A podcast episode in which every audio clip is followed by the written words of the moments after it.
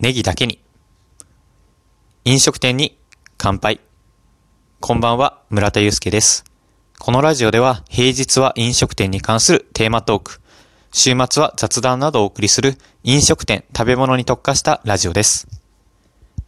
今回は吉野家の新商品のニュースをご紹介したいなと思います。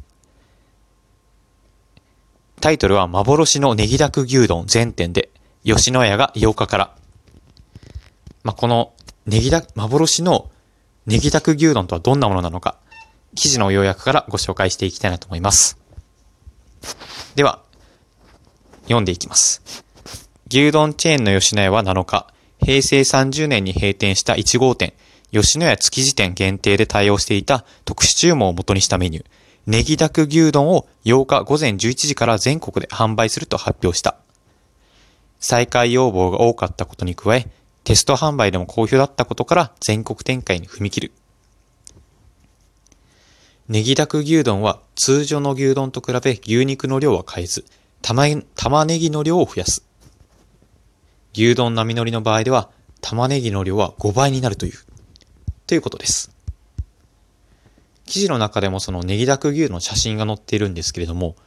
はい。見ただけだと、これ牛丼なのって思うぐらいに玉ねぎがてんこ盛りに乗っていますね。実は僕、玉ねぎがすごい大好きなんですよ。特にその牛丼の上に乗ってる玉ねぎが好きで、その、し、ちょっとあれですね。牛丼のタレが染み込んだ柔らかい玉ねぎがね、まあたまらんくらい好きで 牛丼の牛肉とご飯と、そのトロトロのね、玉ねぎを口に頬張った瞬間っていうのがまあ幸せで、それぞれちょっと牛、牛肉はまあちょっと柔らかめで、それ以上に玉ねぎが柔らかくて、で、ご飯がちょっと固めっていうね、その食感のバランスがね、すごいたまらないんですよ。で、今回のニュースを読んで思ったのが、やはりそういった限定品っていうのは、限定品っていうのはすごい強いなって思いました。こちらのネギダク牛丼っていうのは閉店してしまった吉野家築地店のみでの販売だったそうで、まあ、当然そこには根強いファンもいたと思いますし、もしかしたら全国からこの牛丼を食べるためだけに来ていた、そんな方も多いんじゃないかなと思いました。まあ、今回のその販売開始がきっかけで、元々のネギダク牛丼ファンはもちろん、もしかしたらそのネギダク牛丼ファンがこうやって発信とかしていくことで、さらに僕たちのような、こういった知らなかった層にも普及していって、ね、どんどんメニューっていうのが、メニューの認知度が高まっていくんじゃないかなと思いました。あとは冒頭でも紹介したタイトルのその幻のっていうのがね、すごい気になりますね。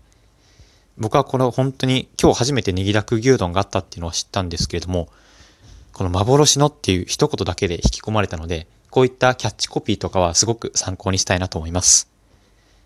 やはりこうやってラジオトークでも配信してるんですけれども、